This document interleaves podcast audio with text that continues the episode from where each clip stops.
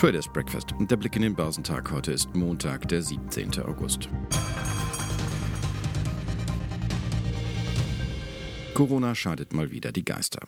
Sollten die Neuinfektionen mit dem Virus weiter steigen, sind neue Lockdowns nicht mehr auszuschließen, was fatal wäre für die Weltwirtschaft. Die hat bereits bei der ersten Zwangspause kräftig geblutet. Jetzt sehen die einen sie auf Erholungskurs, andere sprechen von einer Scheinblüte, weil sie schon die zweite Corona-Welle und mit ihr ein erneutes Abtauchen in den Krisenmodus sehen. US-Präsident Donald Trump zählt zu denen, die sich wieder dem Tagesgeschäft widmen. Und Tagesgeschäft ist für ihn die Auseinandersetzung mit China. Am Samstag hätten sich Vertreter seiner Regierung mit Abgesandten aus dem Reich der Mitte treffen sollen, um Probleme in der Umsetzung beim gemeinsamen Handelsabkommen zu besprechen. Doch das Treffen wurde abgesagt. Trump setzt auf Konfrontation statt Kooperation. In einem Präsidialerlass fordert er die TikTok-Mutter ByteDance jetzt auf, die US-Aktivitäten auszugliedern oder zu verkaufen. Binnen 90 Tagen. In der Zwischenzeit hat sich Trump auch schon ein neues Ziel ausgesucht. Als nächstes könnten die Sicherheitsbedenken den Amazon-Konkurrenten Alibaba treffen. Diese Gemengelage lässt Anleger mit gemischten Gefühlen zurück. Die Aktien im asiatisch-pazifischen Raum wurden am Morgen uneinheitlich gehandelt, da die Spannungen zwischen den USA und China weiterhin die Stimmung an den Märkten belasten. Japans Nikkei gab am Vormittag um 0,7 Prozent nach. Die drittgrößte Volkswirtschaft der Welt ist von April bis Juni um 27,8 Prozent geschrumpft, verglichen zum Vorjahr.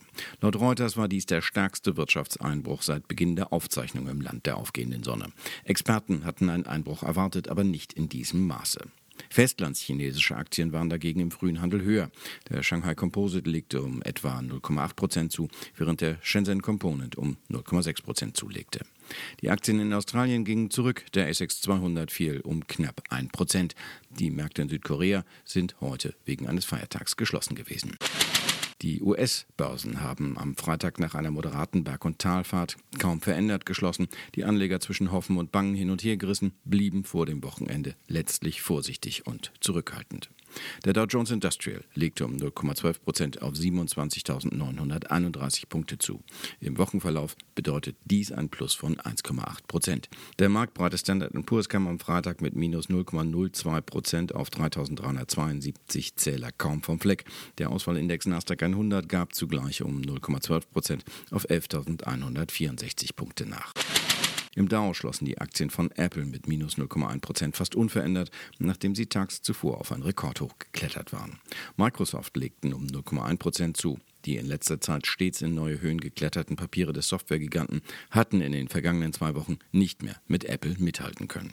Nvidia, die tags zuvor ebenfalls einen neuen Höchststand in ihrer Börsengeschichte erreicht hatten, legten im Nasdaq-Auswahlindex nun um 1,1 Prozent zu.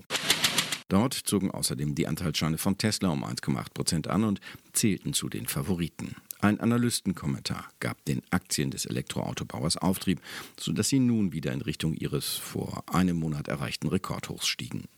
Der Aufbau von Kapazitäten in der Autoindustrie ist teuer und wirft oft geringe Renditen ab, hieß es von der Bank of America.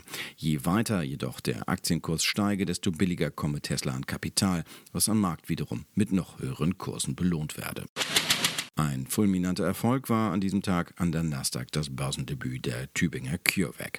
Das Biotech-Unternehmen forscht an einem Corona-Impfstoff. Das kostet Geld und nun hat es sich welches von Investoren aus den USA geholt. CureVac konnte, wie erhofft, deutlich mehr als 200 Millionen Dollar einsammeln.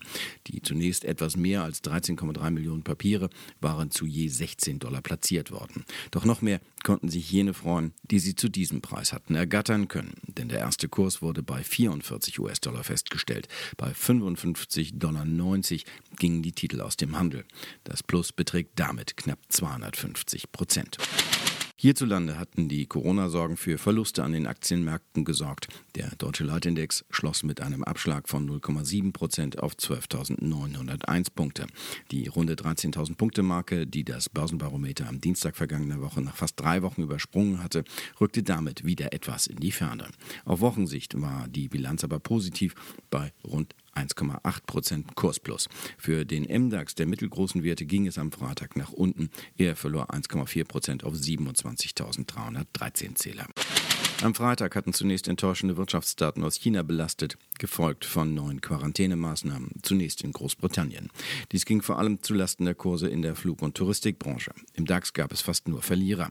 Besonders unter Druck mit mehr als 2% Minus gerieten Aktien des Halbleiterkonzerns Infineon. Sie verloren im Einklang mit dem negativen Trend in Europa und im Gefolge der etwas schwächeren US-Technologiebörse Nasdaq.